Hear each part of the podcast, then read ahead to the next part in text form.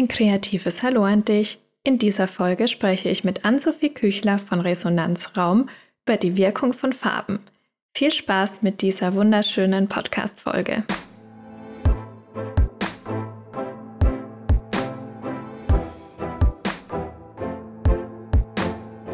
Herzlich willkommen bei Innenarchitekturwissen dem Podcast für Tipps und Tricks sowie Erfahrungsaustausch und Ideensammlungen zu allen Themen, die Innenarchitektinnen, Planerinnen und Gestalterinnen in ihrem Arbeitsalltag beschäftigen.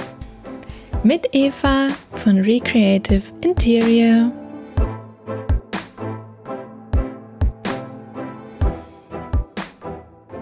Ich freue mich sehr. Heute habe ich im Podcast wieder eine ganz, ganz tolle Gästin, nämlich die liebe Ann-Sophie Küchler von Resonanzraum. Ich freue mich total, dass du da bist. Resonanzraum, das sind Künstlerinnen für Healing Art. Ähm, Ankommen und Wohlfühlen ist der Slogan. Und ich freue mich total, weil es passt perfekt zu meinem Motto Recreative. Ähm, und ja, schön, dass du da bist, liebe Ann-Sophie. Ich freue Danke, mich dass total, da dass du dir darf. die Zeit nimmst. Ja, natürlich, sehr gerne. Liebe Ann-Sophie, ich gebe ja meinen Gästen immer am Anfang erstmal ein bisschen den Raum, sich vorzustellen. Und du darfst gerne mal sagen, ja, wie, wie ist es zur Gründung von Resonanzraum gekommen? Wie, wie kam es dazu, dass ihr heute das macht, was ihr macht? ja, sehr gerne. Also, wie gesagt, Ann-Sophie Küchler von Resonanzraum. Ich bin ein Teil von vier Künstlerinnen. Wir haben gegründet 2021 und ja, befassen uns seitdem eben genau damit, was du schon gesagt hast, also Wohlfühlräume zu schaffen, ähm, mit Hilfe von Farbe und Form in Räume zu gehen und die halt zu gestalten, jetzt nicht nur ähm, ja mit groben Farben an der Wand, sage ich jetzt mal, sondern wirklich einfach künstlerisch darauf einzugehen. Wir haben uns im Studium kennengelernt damals, das war dann aber 2019 oder so, und hatten da ein Studienprojekt gemeinsam mit dem ganzen Studiengang, wo eine Klinik in Hannover auf uns zugekommen ist und hat gesagt, wir wollen schöne Flure. Und dann okay. haben wir und unsere äh, Profs haben dann halt gesagt, ja, okay, schön kriegen wir ja hin, sind ja Künstlerinnen, mhm. Künstler.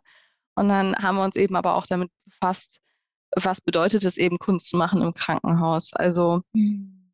wir wussten ja schon, dass es sowas gibt wie Farb- und Formpsychologie, Wahrnehmungspsychologie, das kennt man ja so aus dem Studium bei uns und haben uns dann eben damit befasst, gibt es da schon Kunst in Krankenhäusern, machen das schon Leute und sind eben äh, zu dem Entschluss gekommen oder zu der Erkenntnis gekommen, das gibt es schon, also aber eher so in den skandinavischen Ländern, wo einfach auch so dieser, dieser, ähm, ja, dieser Fokuspunkt bei den Menschen einfach ganz anders liegt, also anders mhm. auf dem, mhm. äh, auf der Gesundheitsbranche und auf dem Bedürfnis dahin und auch dieses ganze Präventive.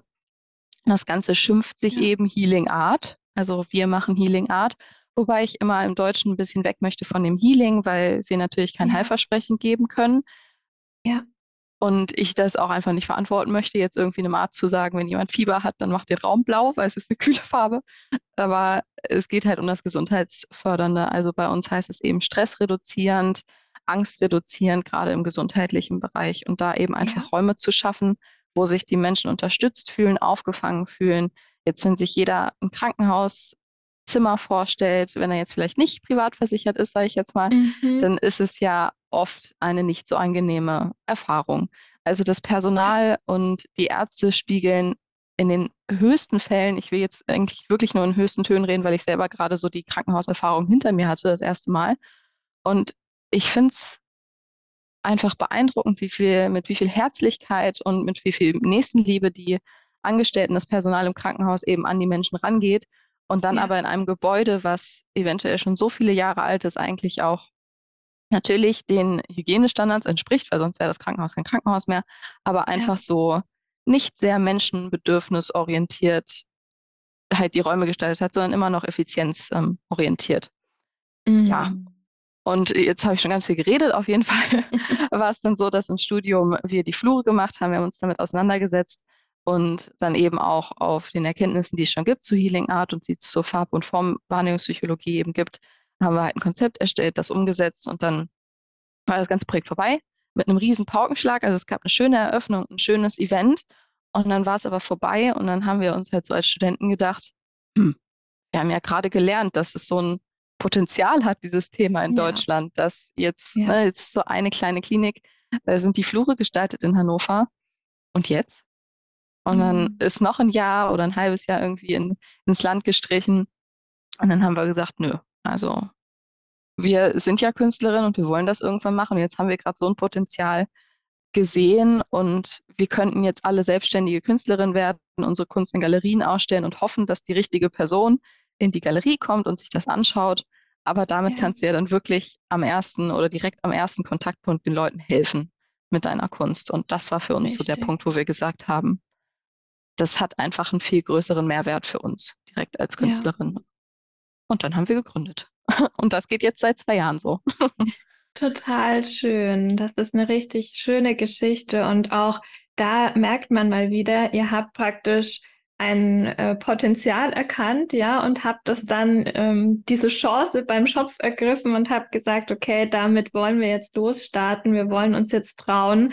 Da gehört ja auch immer ein bisschen Mut dazu. Du hast gesagt, ihr seid zu viert. Ich glaube, das ist dann auch noch mal tatsächlich ein bisschen was anderes, wenn man zu viert diesen Schritt geht, weil man auch gleich so dieses Umfeld hat, mit dem man dann auch über so Ganz genau. Herausforderungen sprechen kann, weil jeder versteht ja, in welcher Situation man sich gerade befindet. Und ich glaube, das hat auch nochmal ähm, ja viel Potenzial, wenn man so zusammen äh, Dinge eben erschafft. Das hat bestimmt auch manchmal Vor- und Nachteile, so wie alles, aber trotzdem finde ich es total bewundernswert und ja, finde es einfach schön, dass ihr diesen Schritt geht und auch dieses diese Botschaft sozusagen nach draußen tragt, weil ich sehe das ganz genauso wie du. Ähm, ich war tatsächlich jetzt auch vergangenes Wochenende erst im Krankenhaus und habe äh, Verwandtschaft dort besucht. Ähm, und mein Bruder meinte dann auch, als wir so in den Gängen rumgelaufen sind, das schaut hier ja aus wie in der Industriehalle, überall irgendwelche Tore und alles steril Mhm. weiß. Und dann habe ich gesagt, ja, es ist wirklich total schade, wie gerade ältere Krankenhäuser, ja, also in neueren Krankenhäusern wird schon mehr auf Gestaltung geachtet, aber gerade Mhm. in Krankenhäusern, die schon sehr viele Jahre Bestand haben, wo vielleicht auch immer mal nur ein Stückchen renoviert wurde, trotzdem ist es immer total steril, auch das, wie du, wie du schon gesagt hast. Und das ist so schade, weil wir wissen ja alle, was für eine Macht Räume auf uns haben können und wie wie sie uns auch unterstützen können, eben in dem Genesungsprozess. Und gerade dann mit eurer tollen Kunst ist es ähm, ja nochmal was ganz anderes. Und man hat auch wirklich was, wo das Auge mal dran hängen bleibt und wo man sich einfach so gefühlt gar nicht dran satt sehen kann. Und an so einer weißen Wand, ja, ist, ist man schnell, ja, äh, hat man sich einfach schnell satt gesehen. Ähm, Ja, ich würde genau. noch mal ganz kurz, bevor wir tiefer in die Farben reinsteigen, ähm, kurz noch fragen, was habt ihr genau studiert? Weil ihr seid ja keine Innenarchitektinnen, Mhm. ähm, aber das interessiert wahrscheinlich die Hörer auch. Was habt ihr denn studiert? Genau, wir haben experimentelle Gestaltung studiert in Hannover. War damals Sehr noch ein cool. relativ äh, junger Studiengang. Also ich glaube, wir waren Mhm. das zweite Semester. Aber wenn jetzt irgendwer Mhm. aus der Hochschule hört, bitte äh, nicht, nicht böse gucken, wenn ich es falsch sage. Ähm, und es ist halt ein ganz schöner Studiengang, weil du die Chance bekommst, wirklich deine künstlerischen Fähigkeiten komplett auszubauen. Also es ist ein sehr Mhm. projektbezogener Studiengang. Es, Mhm. äh, der startet zusammen mit Kostüm und Szenografie, was auch ganz gut Wow. passt, weil die ja auch sehr händisch einfach arbeiten.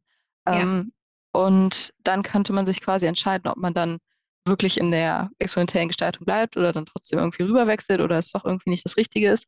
Und die Mhm. ersten Jahre sind wirklich so, du kannst jeden Kurs belegen, den du dir irgendwie auf der Erde vorstellen kannst. Also ob es jetzt Druck ist, ob Skulptur ist, Malerei, Zeichnung, äh, ne, irgendwie figürliches Zeichnen, alles Mögliche.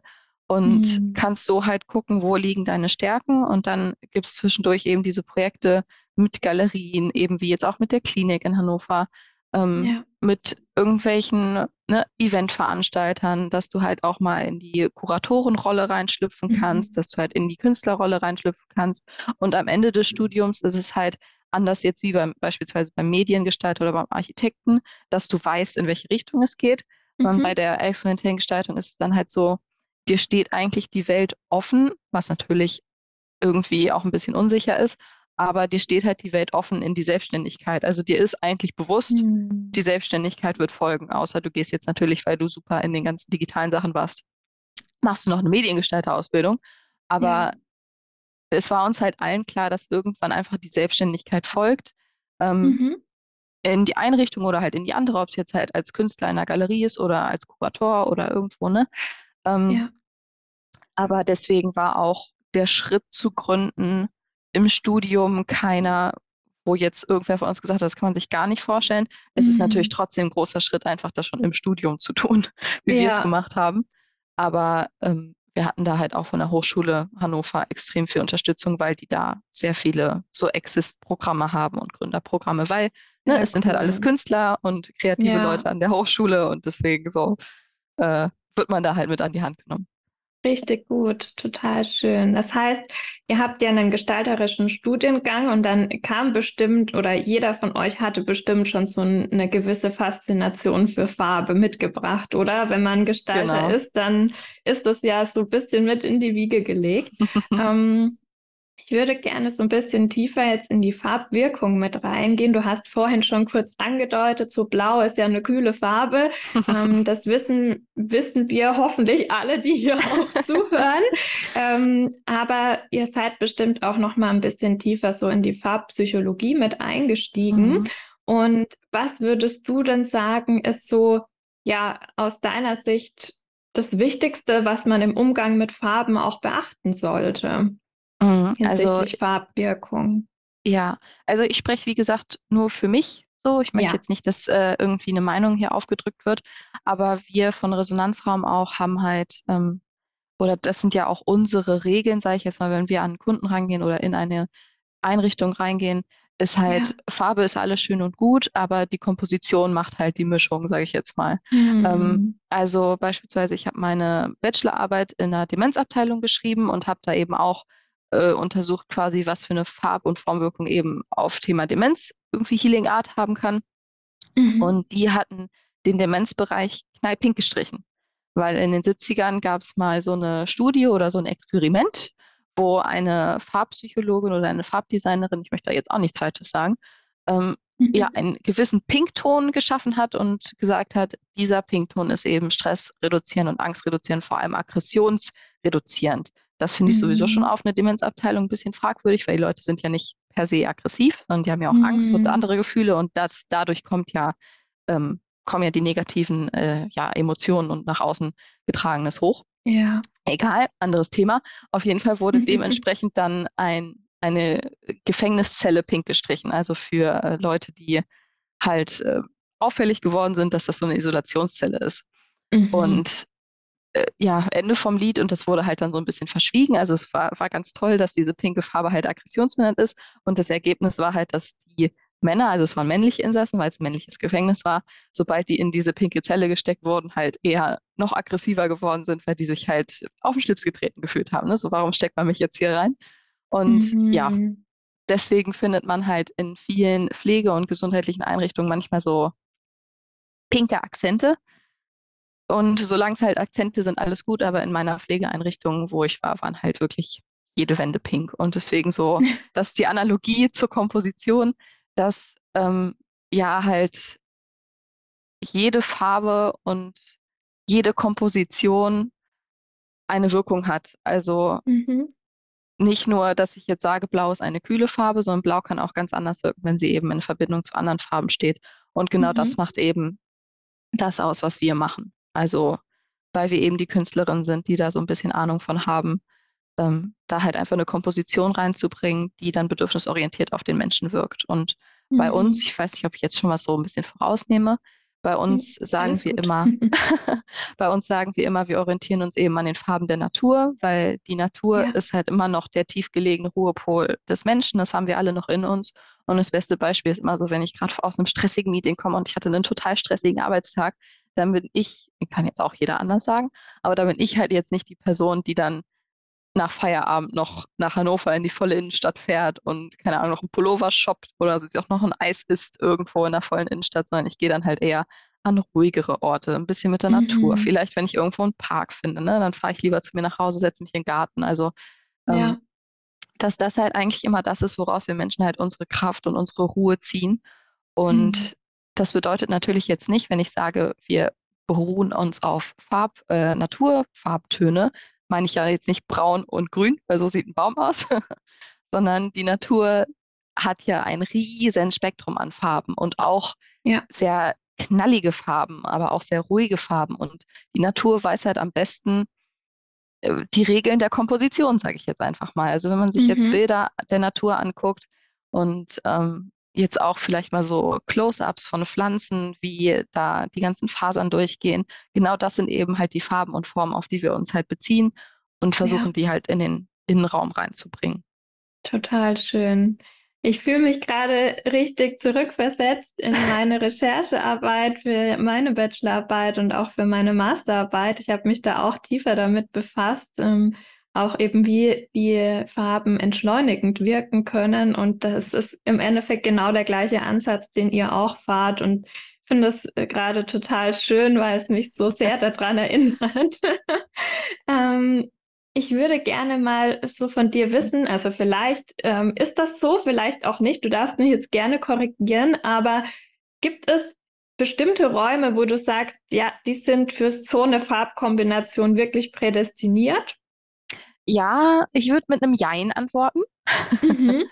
weil ich würde, genau das sagst du ja auch so, bestimmte Räume das deutet mhm. für mich mhm. auf dieses Bedürfnisorientierte hin und das ist ja wirklich mhm. das, woran wir langhangeln. Also ich möchte jetzt ungern sagen, ein Kinderzimmer beispielsweise hat diese und jene Farben, sondern es kommt halt ja. ganz genau darauf an, welches Kind ist in diesem Raum. Ist es vielleicht ein hypersensibles Kind? Ist es ein Kind mit anderen, ähm, ja, einfach Bedürfnissen, ob es jetzt ADS ist oder sonstiges, das ist mhm. halt dann mhm. auch einfach, also manche Kinder müssen nicht müssen, aber können visuell sehr gut stimuliert werden und andere halt weniger. Da geht es dann ähm, um die händischen Sachen, da ist dann alles Visuelle lieber ein bisschen ablenkend.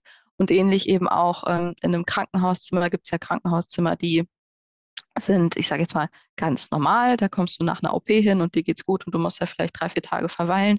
Andere mhm. sind auf einer Schmerzetage oder ähm, die Dialyse. Also überall, die Menschen haben ja ganz individuelle Ängste auch, sage ich jetzt mal. Also gerade ja. in der Gesundheitsbranche. Es gibt bestimmt auch ganz harte Kerne, die, denen geht das alles äh, so mhm. total spurlos an denen vorbei.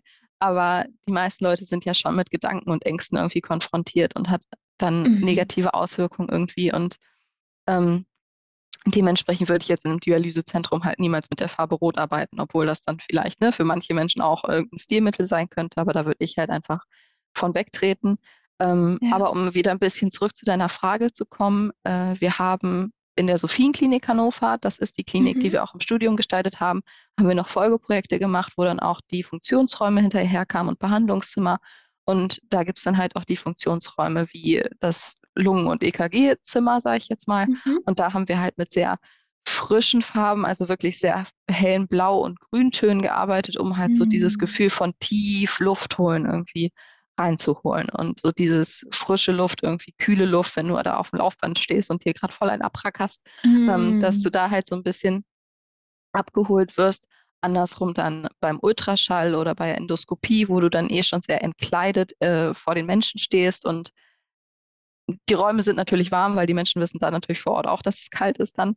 Aber ja. da dann halt auch nochmal mit warmen Farben zu arbeiten, die halt so ein bisschen auffangen, die dich halt weniger nackig fühlen lassen und ja. dich halt da so ein bisschen auffangen, dass wenn jetzt gleich das kalte Ultraschallgel kommt und dann das Gerät, dass du dich halt einfach nicht, nicht so ganz kalt fühlst. Also ja. in ja. die Richtung, wenn es so was Offensichtliches ist, sage ich jetzt mal, ähm, kann man halt gehen. Aber ja, ich, ich könnte jetzt ganz viel erzählen. ja, ich finde es richtig schön. Also, ähm, wie du auch sagst, dieses Bedürfnisorientierte, das ist ja, glaube ich, auch das, was für uns in der Gestaltung immer total ausschlaggebend ist, ja, dass man das nicht so wie so ein One-Size-Fits-All drüber stülpt und sagt, okay, ähm, das ist jetzt Klinik, das heißt, wir machen das immer blau oder so, sondern es gibt ja auch innerhalb einer Klinik unterschiedliche Räume, die unterschiedliche Anforderungen haben, unterschiedliche Nutzer. Mhm. Auch das, was du sagtest mit den Ängsten und das oder diesen Sorgen, die die Menschen dann ähm, umtreiben in dem Moment, dass man da wirklich guckt, okay, was ist denn jetzt genau für diese Nutzung die richtige Farbe und nicht ähm, weil es jetzt halt eine Klinik ist, machen wir das alles jetzt immer genau in dem gleichen Farbkonzept. Und ja, ja finde genau. ich total schön. Ähm, es gibt ja bestimmt verschiedene Farben, wie du vorhin schon gesagt hast, manches macht vielleicht aggressiv. Ähm, es gibt bestimmt einige Farben, wo man sagt, okay, die haben eher eine Genese genesungsfördernde Wirkung als jetzt wahrscheinlich andere Farben. Mhm. magst du da mal ein paar nennen? Ja, also ich würde, wie gesagt, wieder so auf diese ganzen Naturtöne, was ich eben schon angerissen habe, zurückgreifen. Deswegen macht es auch nur Sinn, dass ich sage, theoretisch kann jede Farbe in ihrer richtigen Komposition mhm. natürlich äh, so beruhigende Einflüsse haben. Ich würde jetzt halt immer so sagen, ich finde oder was wir finden, immer so ein Gelb, Orange, Grün, das so, was so ein bisschen aussieht wie so ein Sonnenauf- und Untergang, dass das total mhm. schön kombinierbar ist, was so dieses Beruhigende hat, wobei ich dazu dann auch wieder sagen muss, Komposition, damit nerv ich jetzt total, aber ein Sonnenuntergang ist ja nicht einfach nur rosa und grün ne, und äh, irgendwie ja. orange, sondern der hat eben auch die knallige orangene Sonne drin oder mal einen tiefen lila mhm. Ton und das ist halt irgendwie das, was es dann so harmonisch macht einfach und mhm. ähm, was so der Ansatz von Healing Art ist, beziehungsweise Healing Art ist ja so eine Untersparte von dem Healing Environment, das kommt ja aus der Architektur mhm. oder ähm, von diesem ganzen Human-Based Design und ähm, da ist der Ansatzpunkt halt einfach, dass man so ein bisschen weg muss von den nicht stimulierenden Formen und Farben, die in unserer modernen Welt halt einfach Vorrang haben, weil also durch Effizienz irgendwie den Vorrang gewonnen haben. Ähm, mhm. Damit meine ich jetzt so, ich will jetzt wie gesagt auch niemanden irgendwie auf den Schlips treten, wenn ich sage moderne Architektur, weil es gibt so viele Klassarchitekten da draußen, aber ich meine jetzt halt wirklich Architektur, die halt aus der Effizienz herausgebaut sind. Also ich war auch ähm, wegen dem Studium beispielsweise mal für ein paar Tage in China und durfte das da so ein bisschen an erster Hand sehen, dass da ist ja wirklich, ähm, das sagen die Chinesen ja auch selber, viele der Architektur da, weil die Stadt die Städte da sind ja so am Wachsen und konstant. Die, da werden riesen Gebäude gebaut und mhm. die sind froh, sage ich jetzt mal, wenn es nach zehn Jahren schon fast von alleine äh, zusammenfällt. also es ist halt überhaupt nicht auf irgendwie Langlebigkeit gepolt und darauf irgendwie mit den Menschen zu agieren, mhm. sondern einfach wirklich, weil die, Mensch, äh, die Menschen und die Stadt, die sind, die ist so im Wandel, dass wenn, da, wenn du da jetzt ein Haus baust, das passt da in zehn Jahren gar nicht mehr hin, weil da muss da eine Straße oder ein Zug hin. Und deswegen ähm, sehen da auch viele Gebäude eben so runtergekommen aus, weil dann kannst du quasi so sehen, naja, das ist jetzt schon sechs Jahre alt und das macht nur noch vier oder so.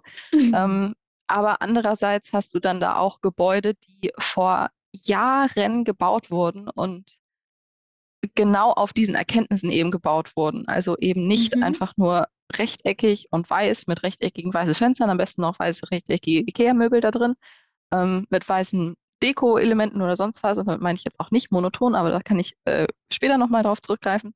Ja. Ähm, sondern einfach, die gebaut werden und eingerichtet werden und halt so angelegt werden, auch was die außenarchitektonischen Sachen angeht. So.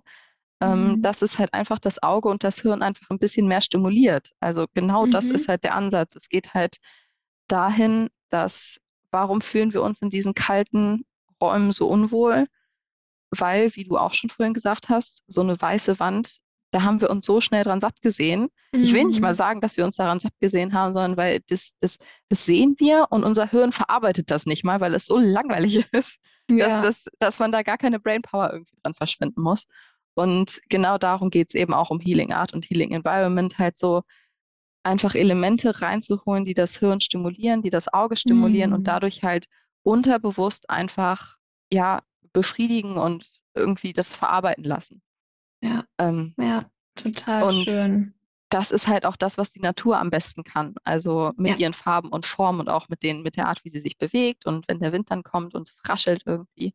Ähm, ja, also diese, diese Unterstimulation, ich sage jetzt Stimulation, glaube ich, schon zum 20. Mal, aber so dieses, dieses, dass das Hirn gar nicht mehr richtig gefüttert wird mit Informationen ja. und das so das abbauen lässt einfach das ist halt das, was uns unglücklich und eventuell auch krank macht.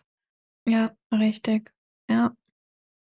Ich ähm, finde, also ich würde da gerne noch mal kurz so von meiner Sicht auch noch mal drauf einhaken, weil ich sehe das ganz genauso wie du, ähm, dass so häufig, gerade in, in modernen Gebäuden, so wenig Wert auf Farben gelegt wird, beziehungsweise ähm, die sind so monoton gestaltet oder so äh, Ton in Ton gestaltet.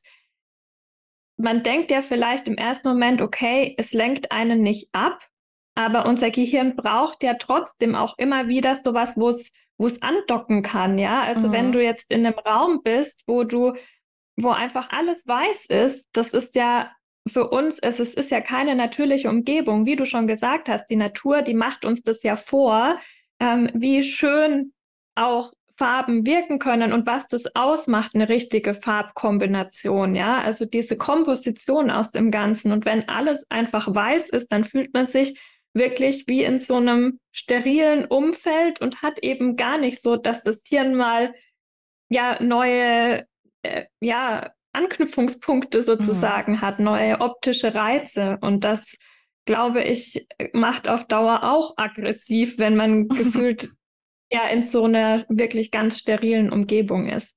Mhm. Mm, was bedeutet denn für euch dann gute Farbgestaltung? Also ich habe jetzt schon aus dem, was du gesagt hast, rausgehört, die Farbkombinationen machen es aus, dass man schon ähm, natürliche Farben eben auch verwendet, die einfach vorkommen in unserer Umgebung.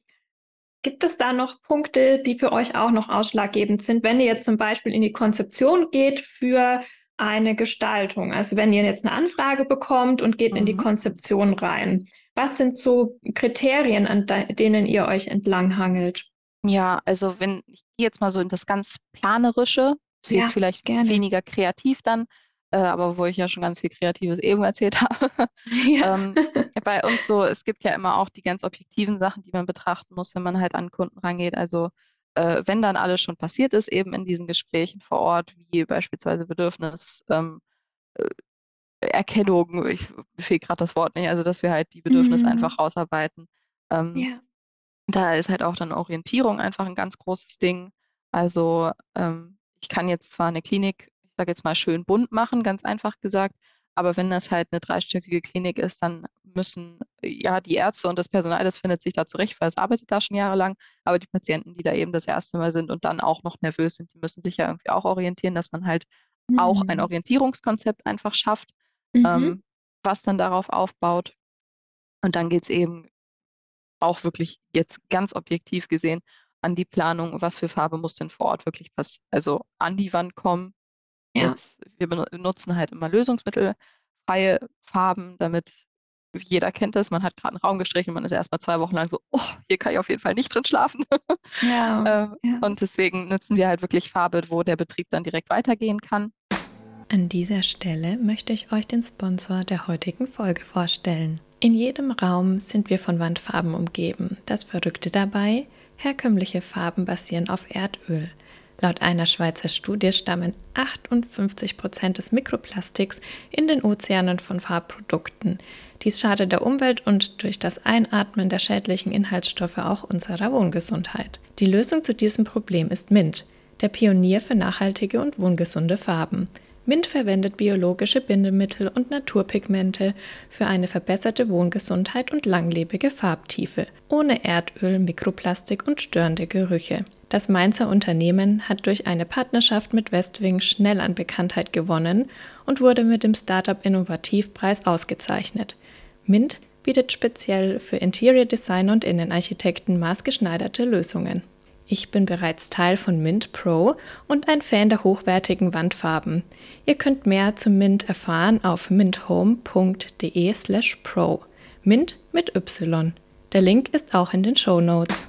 Mhm. Und äh, anders jetzt beispielsweise, Sie sind ja auch in Kitas unterwegs, da gibt es dann auch nochmal extra kinderfreundliche Farben, was halt auch so die Ausdünstung angeht und die Trocknungsdauer und auch, wenn da jetzt mal raufgepatscht wird und dann wird an den Händen irgendwie, ne, dass das halt alles einfach komplett gesundheitlich unbedenklich ist. Ja.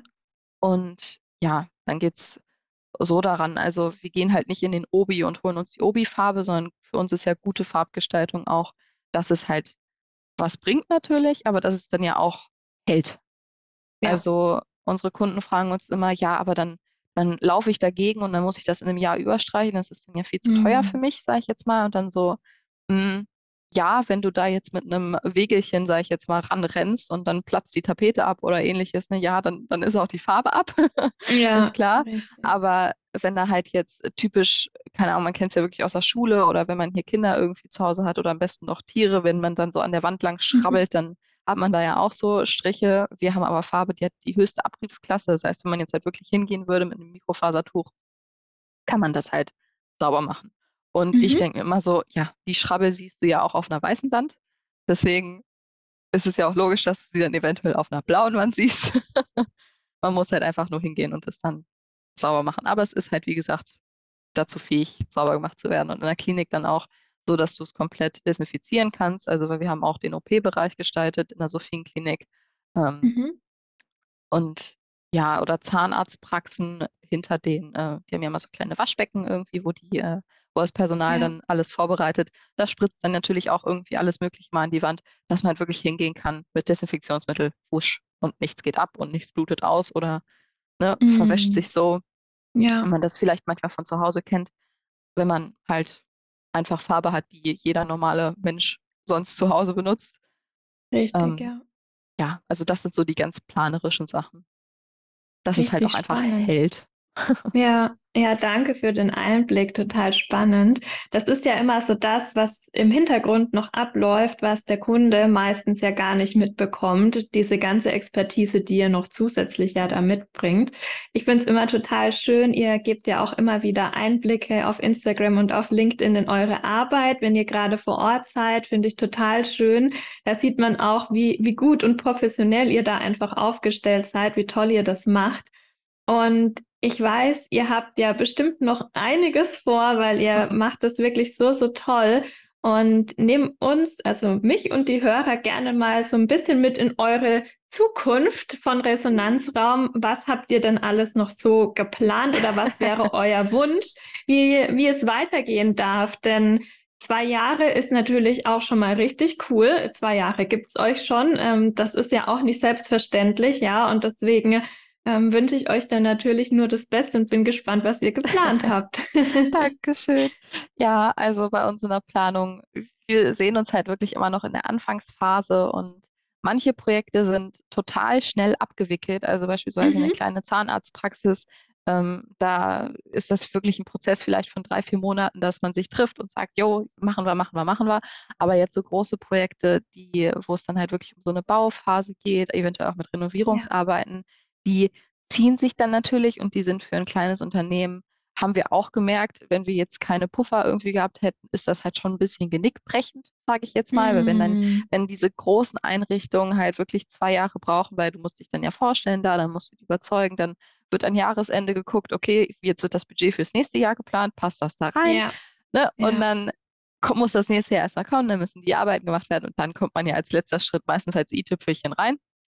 genau. Ähm, und wenn jetzt halt wirklich nur solche Projekte ähm, ja anstehen, ist es halt immer eine lange Zeit, die man überbrücken muss. Wobei man Ja. natürlich auch sagen kann, wenn es erstmal rollt, dann rollt es. Also wenn man jetzt dieses Jahr Mhm. drei Projekte fertig macht und dann das nächste Jahr auch drei Projekte fertig macht und dann fängt es an, ne, dann, dann äh, nimmt das Ganze halt Fahrt auf. Aber Ja. momentan ist es halt wirklich so ein Mischmasch aus beiden. Also mal kleine Projekte, mal ein bisschen größere Projekte, mal Projekte, die Mhm. mehr Planung irgendwie brauchen. Und wir sehen uns halt nicht nur Hannover-based, also wir kommen ja alle aus Hannover und haben da ja studiert, haben auch unser Büro da, sondern wir möchten halt eigentlich wirklich gerne deutschlandweit gehen. Also da, wo es halt gebraucht wird, Ja. da, wo der Bedarf gesehen wird. Wir haben halt so die Kategorien Gesundheit, Arbeit, Soziales. Das Mhm. bedeutet für uns halt, Gesundheit ist so Pflege, ähm, ja, Gesundheit, äh, also Kliniken, Praxen. Soziales sind für uns so Schulen und Kitas. Mm. Und ähm, Arbeit sind halt Büros und Arbeitsstätten oder so Homeoffice und so. Ähm, also das sind quasi unsere Sparten. Ähm, ja, Gesundheit und Soziales haben wir jetzt beides quasi schon check. Und Mhm. jetzt kommt quasi noch ähm, dieses Bürothema auf uns zu, wo wir aber auch großen Anklang sehen, weil ja gerade dieses ganze New Work-Thema irgendwie anfängt und viele Ja. Arbeitgeber sich bewusst werden, dass manchmal halt noch ein bisschen was kommen muss auf die eine oder andere Art. Ähm, ja, also da sehe ich uns und ich bin eigentlich auch ganz zuversichtlich, dass wir das bald schaffen. Und ich freue mich auch, weil wir ähm, jetzt im Februar dann unser erstes großes Kita-Projekt umsetzen. Also das Oh, finde ich auch ganz süß. Ähm, da bin ich auch dann ganz gespannt, was Erzieher und Pädagogen und dann die Kinder halt auch dementsprechend sagen. Aber da freue ich mich ganz so drauf. Und was für Mhm. uns so ein Herzensprojekt ist, sind immer so Palliativ- und Mhm. Hospizzimmer, weil das einfach so ein Herzensprojekt ist irgendwie. Also das ist auch das, wo den meisten Leuten dann so die, die Schuppen von den Augen fallen, wenn ich so das Ganze erkläre und dann ist es immer so, hm, ja, hm, ja. Man merkt dann ja, dass man die Leute manchmal noch nicht so ganz überzeugt hat und dann kommt immer so das ausschlaggebende Argument, niemand möchte in einem Krankenhauszimmer sterben. So, Ja, um da halt einfach so ein bisschen die Atmosphäre reinzuholen und da eben dann auch auf die Ängste und körperlichen Einschränkungen, die eben dann so in der letzten Phase des Lebens so anstehen, darauf ja. einzugehen und das so ein bisschen abzuholen. Also hoffe ich, dass davon noch was kommt, natürlich. Ähm, ja, aber momentan ist wirklich einfach so ein bisschen durchhalten, sage ich jetzt mal. Ja, ja, ich glaube, das ist immer im, im Business so, ne? Es gibt immer Phasen, wo es mal besser läuft, mal schlechter, diese Höhen und Tiefen. Ich, ich glaube, das hat jeder. Ähm, und jeder, der ein Business aufgebaut hat, der kann das auch nachvollziehen und kann das total verstehen. Und ich bin einfach immer der Überzeugung, wenn man etwas tut, womit man so vielen Menschen helfen kann, dann wird es sich langfristig immer auszahlen, weil es einfach was ganz, ganz Tolles ist, was ihr da macht. Und deswegen bin ich mir sicher, ich werde in Zukunft noch ganz, ganz viel von euch hören, auch unabhängig davon, dass wir eh in Kontakt sind. Und freue mich da schon total auf alles, was ihr noch zeigen werdet. Und ähm, ja, ich habe ja noch ein paar Fragen, die ich immer allen Podcast-Gästen am Ende ähm, des Interviews stelle. Und ähm, die erste Frage ist, weil es ist ja so ein bisschen ein Business-Podcast und Mhm. wir haben jetzt auch schon gesprochen, wo es bei euch hingehen soll. Und auf dem Weg zur Zielerreichung brauchen wir ja immer gute Tools, also nicht nur tolle Menschen und ein tolles Netzwerk, sondern auch gute Tools, die uns unterstützen. Und was ist bei euch so ein ja, Business-Tool, was euch immer gut hilft oder womit ihr gerne und täglich vielleicht sogar arbeitet? Mhm.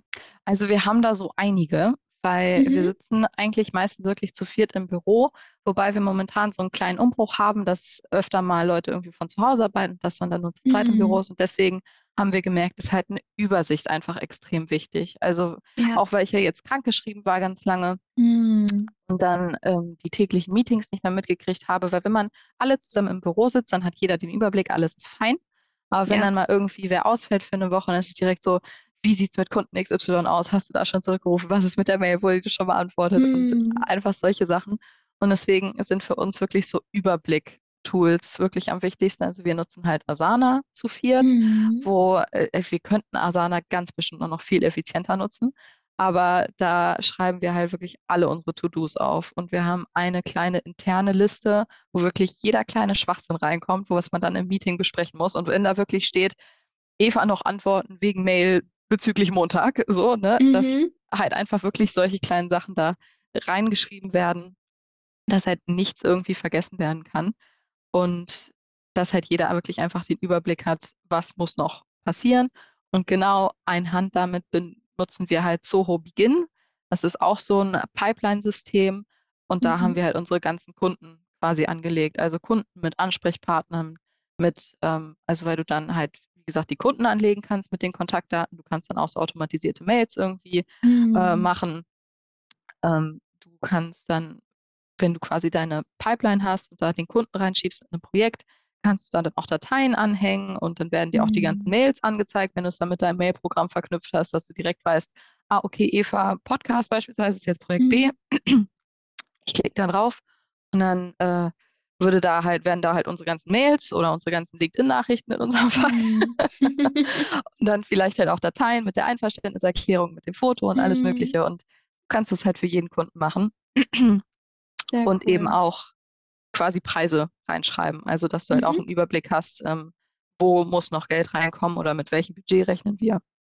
Ja. Ja, sehr, sehr Frau cool. Also es ist sozusagen ein CRM-System, also Ja, ähm, genau, kurz gesagt. Ja, sehr, sehr cool. Ja, voll gut. Und seid ihr schon sehr, sehr gut aufgestellt.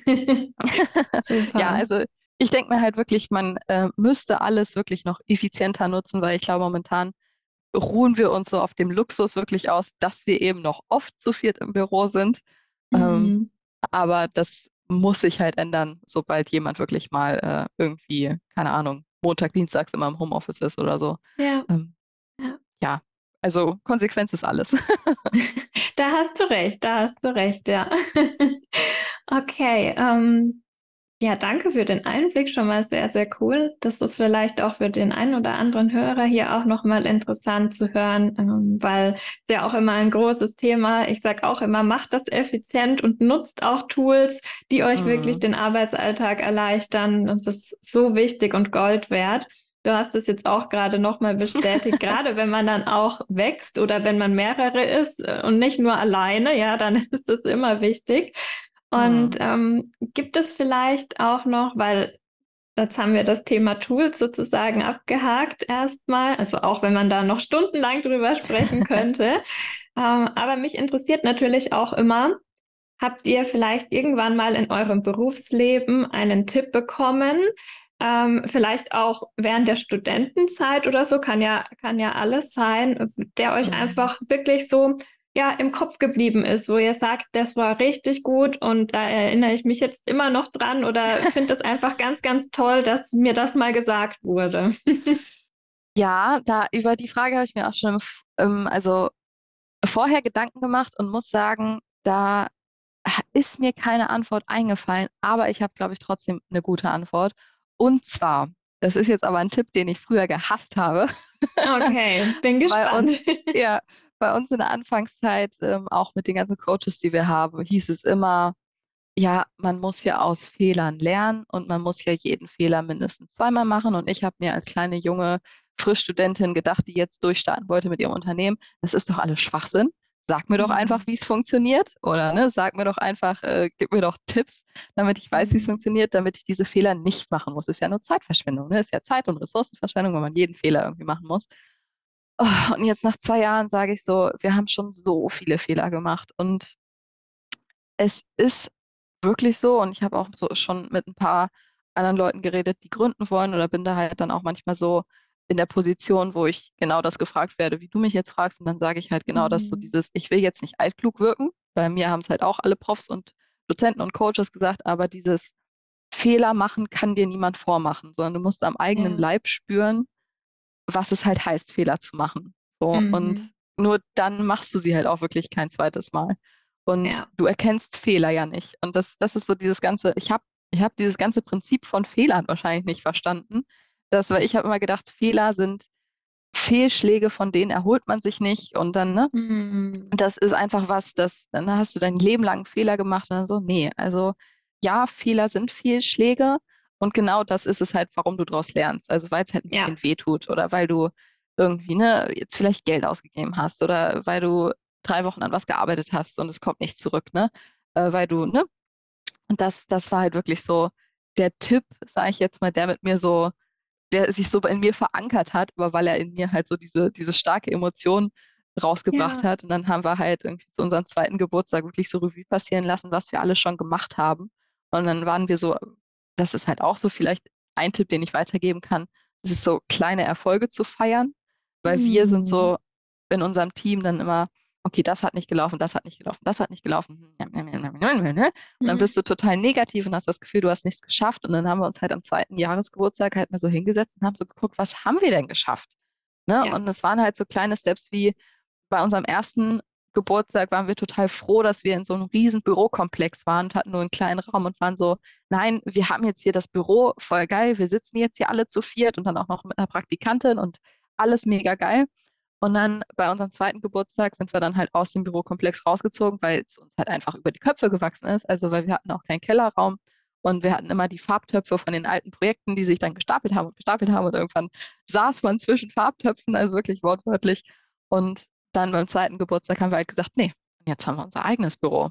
Mhm. Und wir sind nicht mehr in einem großen Bürokomplex und wir haben Puffer aufgebaut, mehrere tausend Euro. Und letztes Jahr hatten wir noch Angst, dass wir unsere Miete nicht zahlen können.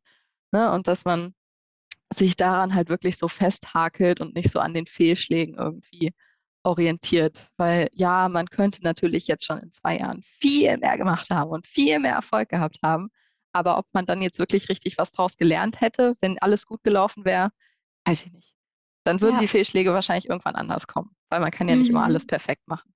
Das ist richtig. Da, das ist so, so wichtig, was du gerade gesagt hast. Und ich danke dir vielmals auch für diesen offenen Einblick, denn ich sehe es ganz genauso wie du. Ähm, Fehler gehören dazu und genau die erfolgreichsten Menschen, äh, die wir vielleicht bewundern, die haben schon viel, viel mehr Fehler gemacht als wir, weil sonst wären sie jetzt nicht da, wo sie jetzt sind. Und ähm, ich kann das wirklich nur bestätigen. Man macht so viele Fehler in seinem Leben und gerade auch im Businessaufbau. Ich sage immer, Businessaufbau oder überhaupt in die Selbstständigkeit gehen oder ins Unternehmertum gehen, das ist so Persönlichkeitsentwicklung hoch 10. Also man wird plötzlich mit allen möglichen Dingen konfrontiert, wo man manchmal auch denkt, oh, ich dachte, das hätte ich irgendwie schon überwunden, aber dann mhm. kommt es eben aus anderer Sicht wieder. Und wie du auch sagtest, wenn es von Anfang an so glatt läuft, diese Unternehmer oder auch Selbstständigen haben dann halt eben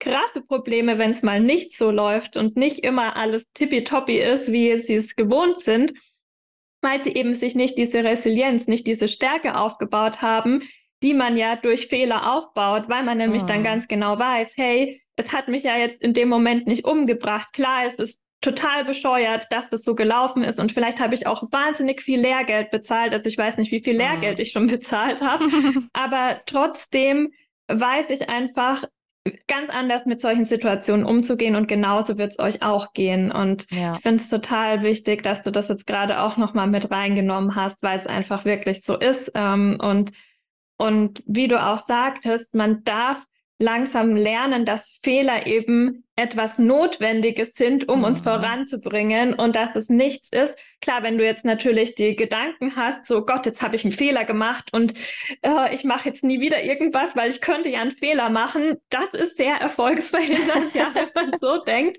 Aber ich glaube, wir dürfen das alle mit der Zeit lernen, mit Fehlern einfach anders umzugehen und das als Geschenk auch zu sehen. Also ich bin inzwischen tatsächlich fast immer dankbar, wenn ich einen Fehler gemacht habe, weil es mich immer irgendwie in einer äh, gewissen Weise weitergebracht hat. Und wenn es mhm. nur war, festzustellen, okay, solche Projekte, die sind einfach vielleicht auch gar nichts für mich, ja. Und auch dafür kann man ja dankbar sein. Und ja. das ist einfach total wichtig. Also ja, danke, dass du das hier auch nochmal aufgenommen hast.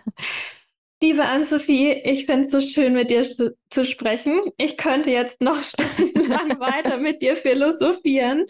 Ähm, jedoch ist natürlich die Zeit auch immer ein bisschen begrenzt und äh, vielleicht ergibt sich ja noch mal irgendwann anders ein, ein tolles Interview oder dass wir noch mal miteinander sprechen.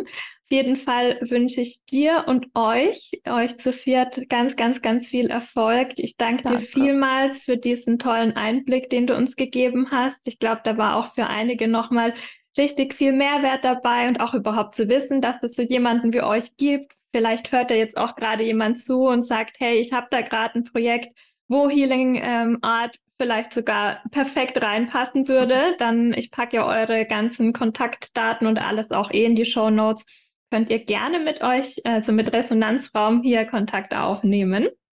Und ich möchte dir gerne noch die Möglichkeit geben, wenn du möchtest, äh, kannst du gerne noch was sagen, bevor ich dann abschließe.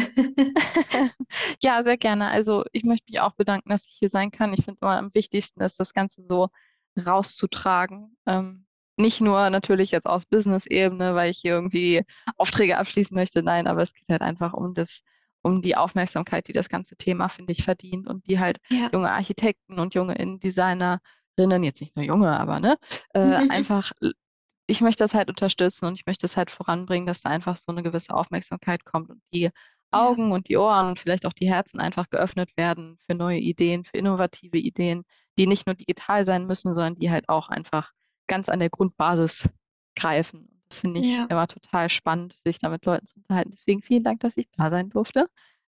Sehr, sehr gerne. Es war mir echt eine Freude. Und jetzt, liebe Hörer, äh, ich wünsche euch einen wunderschönen Tag, Abend oder Nacht, wann auch immer ihr die Podcast-Folge hört. Vielen Dank, dass ihr eingeschaltet habt und ich freue mich bis zum nächsten Mal. Wenn dir diese Folge gefallen hat, dann lass mich unter den Posts zur Folge auf Instagram oder LinkedIn gerne wissen, was du für dich mitnehmen konntest. Ich freue mich auch, wenn du auf Spotify oder Apple Podcasts eine 5-Sterne-Bewertung dalässt und den Podcast damit unterstützt. Und immer dran denken, Konkurrenzdenken war gestern, Schwarmintelligenz ist heute. Herzlich kreative Grüße, deine Eva.